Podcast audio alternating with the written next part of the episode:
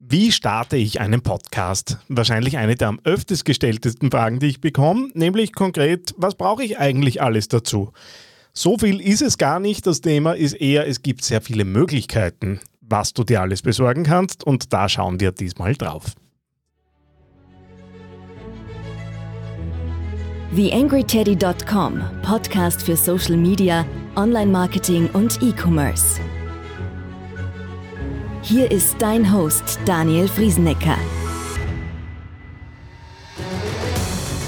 Hallo und herzlich willkommen zu dieser Ausgabe des Digital Success Podcasts von TheAngryTeddy.com. Ja, die KMU-Digitalförderungen sind nach wie vor äh, eben gut zu beziehen und Fördertöpfe sind nach wie vor voll. Das heißt, wenn du äh, dir in Richtung Beratung zum Thema Digitalmarketing, Social Media, Content Marketing, Podcast Marketing ja, Förderung holen möchtest in der Höhe von 80 bzw. 50 Prozent, je nachdem wie groß das Projekt sein darf, äh, dann äh, wäre jetzt eine gute Zeit, das vorzubereiten. Herbst ist ja üblicherweise so ein bisschen die Strategiezeit und den Sommer kann man natürlich gut nutzen, um da die Dinge schon auf die Schiene zu bringen. Alles nicht sonderlich kompliziert, ehrlich gesagt. Du brauchst einen AWS-Fördermanager-Zugang, äh, eine Identifikationsnummer für dein Unternehmen. Das kriegst du im Unternehmensservice-Portal oder bei Finanz Online. Ja, und bei der Wirtschaftskammer solltest du noch sein. Äh, aber dann geht schon los, äh, sofern du ein österreichisches KMU bist. Das heißt, wenn das für dich interessant ist, wenn du da Bedarf hast, melde dich auch gern bei mir. Dann schauen wir gemeinsam, welche Potenziale du da fördertechnisch noch heben kannst und äh, wie du eben bestehende Dinge für dich noch ein bisschen nutzen kannst und ausbauen kannst. Und damit rein in diese Ausgabe, die vollgestopft ist mit Tipps für den Start deines Unternehmenspodcasts.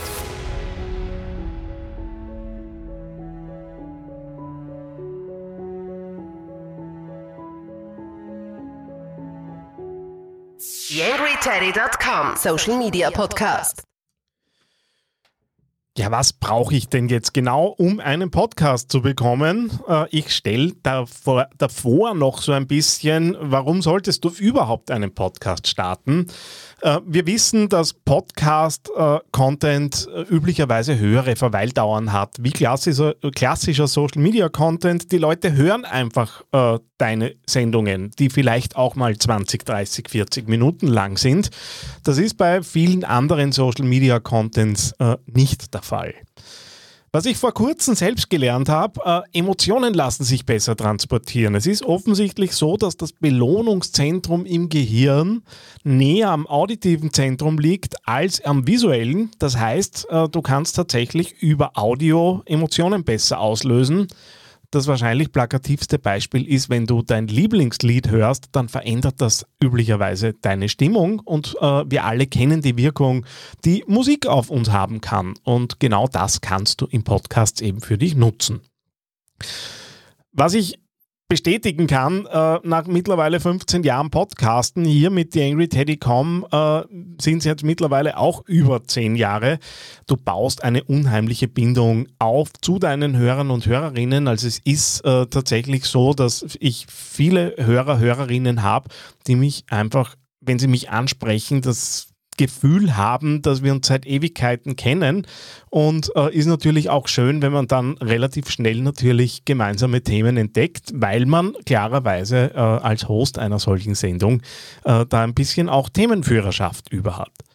Du erhöhst klarerweise auch deine Sichtbarkeit, äh, nämlich dahingehend, dass du auf den verschiedenen Podcast-Plattformen zu finden bist, aber auch äh, beispielsweise auf Google und natürlich auch super Ausgangspunkt für Content in Social Media hast. Äh, und wenn es nur das Audiogramm ist, um die Sendung anzukündigen, du kannst aber auch äh, Snippets rausnehmen für, äh, für Zitate, die du auf Instagram nutzen kannst.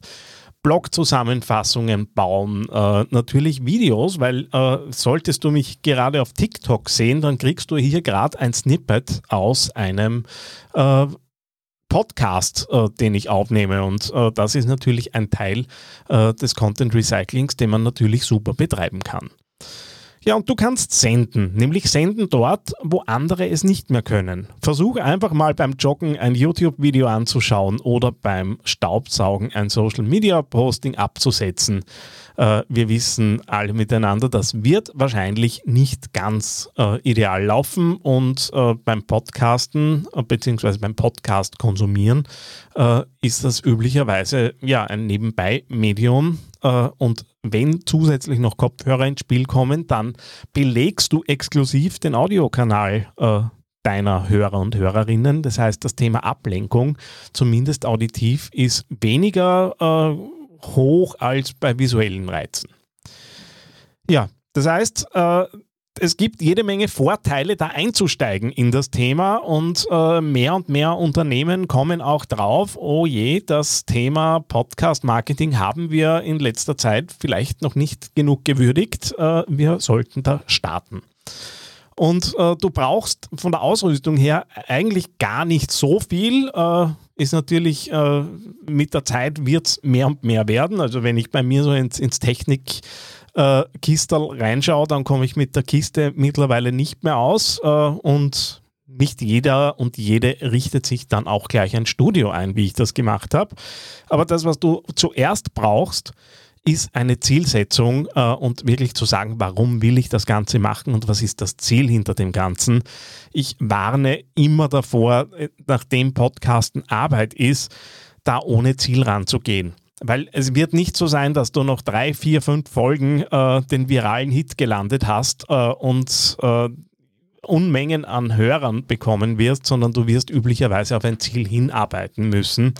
Das heißt, äh, gleichzeitig musst du dir auch Zeitressourcen zur Seite schaffen, meine Empfehlung wäre, wenn du wöchentlich rauskommen möchtest, äh, ja, irgendwie einen halben Tag, halber Tag heißt bei mir halber Arbeitstag, so etwa vier Stunden, so als unterstes Minimum irgendwo dir zur Seite äh, zu bringen, um eben deine Podcasts zu, äh, zu produzieren, wenn du natürlich das geblockt aufnimmst, äh, entsprechend halt dann äh, dir Zeit zu blockieren. Ja, das mal so ein bisschen alter Disclaimer und die Vorwarnung äh, zu dem Thema. Was brauchst du jetzt, um einen Podcast zu starten? Im Wesentlichen brauchst du irgendwo die Möglichkeit, was aufzunehmen. Äh, idealerweise äh, natürlich auch irgendwie ein Mikrofon äh, und irgendwo musst du die Dinge ins Netz stellen. Das sind so die wesentlichen drei äh, Aspekte, an die du denken musst zu Beginn. Und beim Thema Mikrofon ist es dann immer die Frage, wie viel muss es sein, wie viel darf es sein? Ich bin ein großer Freund äh, von XLR-Mikrofonen, die eben dann auch noch an einem Mischpult angehängt sind und äh, habe da auch einfach in der Vergangenheit ein bisschen was erlebt. Ich mag das Thema Backup, wenn Dinge gleich zwei oder dreimal äh, mitgeschnitten werden, einfach um auf Nummer sicher zu gehen.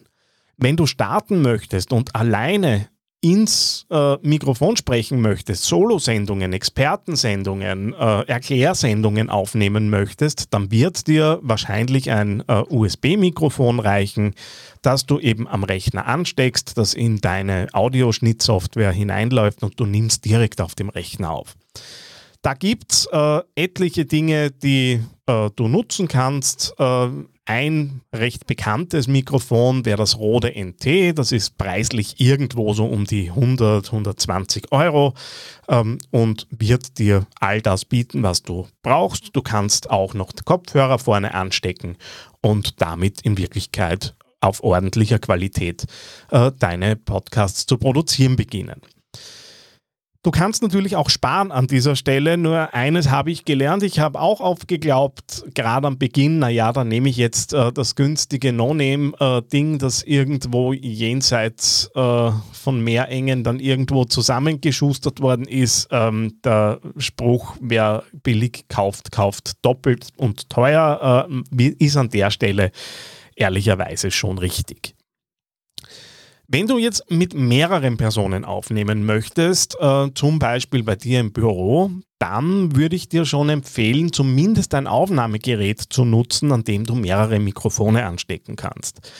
Und äh, in dem Fall wird es dann wahrscheinlich kein USB-Mikrofon mehr werden, äh, auch wenn es theoretisch ginge, mehrere Mikrofone am Rechner anzustecken und das Ganze dann eben über die Audioschnittsoftware laufen zu lassen. Es ist nur immer so ein bisschen ähm, ja, dann passt wieder irgendeine Einstellung nicht. Vielleicht, wenn ich auch noch nicht so tief drinnen bin, bin ich dann auch mit Einstellungsmöglichkeiten da und dort überfordert. Was dir sicher ein bisschen die Arbeit erleichtert, ist, wenn du dir entweder ein äh, Mischpult besorgst, ähm, das Rodecaster oder sowas wie das Zoom PodTrack, äh, die sind preislich äh, ab 450 Euro nach oben hin. Das Rode kostet, glaube ich, 700 Euro oder 800 Euro die neuere Variante. An das kannst du dann mehrere Mikrofone anstecken, aber pass auf, äh, ab da sind es dann in der Regel Mikrofone mit, mit XLR-Anschluss. Das ist einfach ein eigener Audio-Anschluss, der jetzt so in einen Rechner nicht hineinlaufen würde. Ähm, das sind dreipolige Stecker, die da eben verwendet werden, äh, die üblicherweise auch auf der Bühne zum Beispiel eingesetzt werden und so ein bisschen der Standard für ähm, höherwertigere Mikrofone sind. Und äh, dann müsstest du, wenn du eben mit mehreren Leuten aufnehmen möchtest, darauf aufpassen, eben die entsprechende, äh, das entsprechende Aufnahmegerät äh, beziehungsweise das Mischpult zu nutzen. Und dann kannst du äh, eben üblicherweise äh, bis zu vier äh, Sprecherplätze realisieren und mit denen dann aufnehmen. Bist du mobil unterwegs, ähm, dann wird es wahrscheinlich seltener das Mischpult sein, wobei ich selbst auch, wenn wir bei Kunden unterwegs sind, äh, tatsächlich das Mischpult immer dabei habe, beziehungsweise ein eigenes Mischpult dabei habe. Aber du kannst auch mit Aufnahmegeräten wie beispielsweise dem Zoom H6 äh, beziehungsweise dem PodTrack P4 ähm, mobil auch recht gut aufnehmen. Äh, das PodTrack P4 habe ich zum Beispiel bei mir am Schreibtisch liegen, äh, wo ich üblicherweise meine Remote-Interviews aufnehme, äh, weil eben dort auch die Video, das Video-Setup eben hinterlegt ist und das ist in Wirklichkeit sowas wie ein Mini-Mischpult, aber deutlich mobiler, weil das Kästchen halt einfach, ja, zwei Zigarettenschachteln in etwa groß ist. Ähm, was natürlich noch gut wäre, ist, wenn du Kopfhörer nutzt, äh, da kann es zum Mithören tatsächlich aus meiner Sicht auch was sein, was jetzt nicht ganz hochpreisig ist. Äh, solltest du irgendwo in Studioumgebung sitzen, würde ich dir schon empfehlen, äh, irgendwie ohrumschließende Kopfhörer zu nutzen, äh, um einfach wirklich gut reinhören zu können. Aber unterwegs, muss ich ganz ehrlich sagen, habe ich auch äh, verschiedene Knopfkopfhörer und Bügelkopfhörer mit, die sich über die Jahre so gesammelt haben, ähm, einfach um mitzukriegen, äh, läuft die Aufnahme grundsätzlich sauber. Äh, aber ich bin auch schon äh, in Straßencafés gesessen, wo ich äh, für die Umgebungsgeräusche ohnehin äh, relativ wenig äh, machen konnte äh, und einfach aufpassen musste, dass man halt tatsächlich noch was versteht und dass das auch, sich auch ordentlich anhört. Was ich immer wieder gefragt werde, äh, ist, na, ich möchte das gern mit dem Smartphone machen. Ähm, ja, kann man machen. Du merkst schon, ich habe keine große Freude damit. Aber was äh, geht. Es gibt Interviewsets, äh, die man äh, anstecken kann, dann eben am Smartphone. Äh, was da halt immer aufzupassen ist, äh, wir alle wissen, die Steckertechnologie an den Handys verändert sich immer wieder und ich finde es dann ehrlicherweise immer ein bisschen schade, wenn ich äh, so mein 150 äh, Euro Interview-Set nutze und dann äh, ja, wechsle ich das Handy, weil ich da natürlich auch immer wieder upgrade und dann funktioniert halt das Zubehör leider nicht mehr. Ähm, ja, kennt man, so kommen dann Technikkisten zusammen. Äh, natürlich kannst du auch mit, äh, mit entsprechenden Smartphone-Mikrofonen arbeiten. Wie gesagt, mein, meine erste Wahl ist es nicht.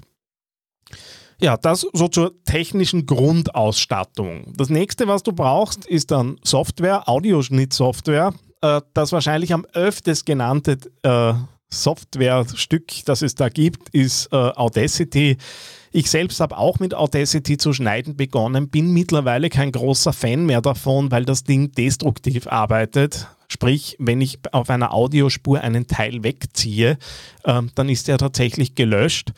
Ähm, das ist so lang kein Problem, wie du sauber arbeitest. Äh, aber wenn du dann zum Beispiel zehn Schritte später draufkommst, hoppala, ich habe da irgendwo zu viel weggeschnitten oder äh, irgendwelche anderen Bearbeitungen gemacht, dann kannst du es nicht wie in anderen Programmen einfach wieder herstellen, indem du das Ding in die andere Richtung ziehst. Ähm, wenn man das mal gewohnt ist, dann möchte man es ehrlich gesagt nicht mehr missen und darum bin ich da kein großer Freund. Es ist kostenlos, es ist für Windows, Linux, äh, Mac äh, gleichermaßen zu haben. Deswegen verstehe ich auch, dass es oft zum Einsatz kommt, ist aber jetzt tatsächlich eher die, die Einsteigerabteilung aus meiner Sicht. Ich selber auch immer wieder erwähnt, bin großer Fan von Hindenburg Journalist. Ähm, Gibt es in einem Abo-Modell, aber auch eben äh, mit One-Time äh, zu kaufen. Da sind wir in der Basisvariante bei unter 100 Euro. Mit der kommst du als Einsteiger sicher aus. Die Pro-Version kann dann halt solche Dinge äh, wie über das Mischpult mehrere Spuren dann gleich aufnehmen äh, und auf die Spuren eben dann zuordnen. Ähm, mittlerweile arbeite ich da recht gern damit, weil es natürlich das Nachbearbeiten deutlich angenehmer macht. Diejenigen äh, unter euch, die bereits äh, die Creative Cloud von Adobe zahlen, äh, die haben da sowieso Audition mit drinnen. Das ist tatsächlich dann auch die Software, die ich ganz oft in Unternehmen schon vorfinde. Ähm, die ist äh, ordentlich im, im Funktionsumfang, da kann man ordentlich viel damit machen. Ähm, und wenn es schon bezahlt ist, dann wird es wahrscheinlich auch Sinn machen, sich damit auseinanderzusetzen. Und ansonsten gibt es dann noch solche Dinge wie Reaper, ähm, die im, vor allem bei Podcastern, die schon länger dabei sind, bekannter sind, wo es auch in Richtung Audiobearbeitung sehr viele Einstellungsmöglichkeiten zum Schluss gibt. Ja, und das Letzte, was du brauchst, äh, wenn du einsteigst, ist ein Hoster. Das heißt, du musst irgendwo deine fertigen Dateien hochladen. Äh, die kosten in der Regel irgendwo zwischen 10 und 15 Euro im Monat, je nachdem, welches Paket du nutzt. Es gibt auch vereinzelt Hoster, die Gratispakete zum Start eben anbieten. Ähm, und allen voran gibt es dann Enker FM, die für mich aus Businessgründen deswegen ausfallen, weil da blöderweise äh, zumindest das letzte Mal, wie ich mich damit auseinandergesetzt habe, in den Nutzungsbedingungen drinnen steht, dass sie sich vorbehalten, äh, die Inhalte zu nutzen, wie immer sie das möchten. Und ich muss ganz ehrlich sagen, wenn ich ein Business betreiben möchte, dann möchte ich klarerweise auch, dass die Rechte hundertprozentig bei mir liegen und nicht beim Hoster liegen. Aber sie sind kostenlos, sie können recht viel, die App ist hübsch, die Umgebung ist äh, hübsch. Dementsprechend äh, verstehe ich, dass äh, recht viele Leute darauf zugreifen. Wie gesagt, Geschmackssache. Für mich ist es keine Option, äh, aber ich will es natürlich jetzt auch nicht verteufeln. Ähm, das, was dir der Hoster bietet, ist letztendlich der RSS-Feed. Den RSS-Feed brauchst du, um äh, eben deine Podcasts aufnehmen zu können. Äh, äh, nicht aufnehmen zu können, den brauchst du, um deine Podcasts verteilen zu können an Apple Podcasts, Spotify und Co. Und auf der anderen Seite bieten diese Tools eben auch Landingpages äh, an, die meistens nicht recht hübsch sind. Äh, für einen Start wird es in vielen Fällen wahrscheinlich reichen, äh, wenn die Ambitionen dann größer werden, ist zumindest meine Erfahrung, äh, geht es dann in Richtung eigene Landingpages. Ganz oft äh, kommen halt dann äh, WordPress-Seiten ins Spiel, weil es da auch die entsprechenden Plugins gibt, aber natürlich umsetzbar mit jedem anderen Tool und CMS, äh, das da eben zeitgemäß draußen am Markt ist. Ja, das in der Zusammenfassung, was du brauchst. Mikro, Aufnahmegerät äh, beziehungsweise irgendwie die Schnittstelle in den Rechner, äh, Software und einen Hoster. Und wenn du dich mit dem Thema vertiefen möchtest oder vielleicht auch so ein bisschen an die Hand genommen werden magst, dann würde es mich freuen, wenn du dich bei mir meldest mit unseren Podstart for Business äh, Tools und äh, Programmen, die wir da anbieten, gibt sicher die Möglichkeit, dir da und dort auf die Sprünge zu helfen, um einen Podcast für dein Business auf, an den Start zu bringen. So, freue mich, wenn du das nächste Mal wieder dabei bist. Alles Liebe, dein Daniel Friesenecker.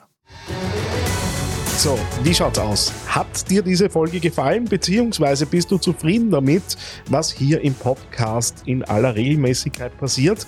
Wenn ja, dann würde es mich freuen, wenn du dir ganz kurz Zeit nimmst, auf Apple Podcasts oder auf Spotify gehst und dort eine 5-Sterne-Bewertung hinterlässt.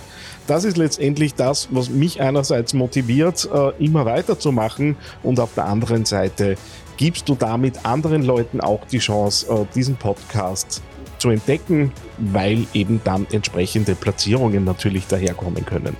Vielen Dank, wenn du dir kurz Zeit dafür nimmst, freut mich natürlich sehr.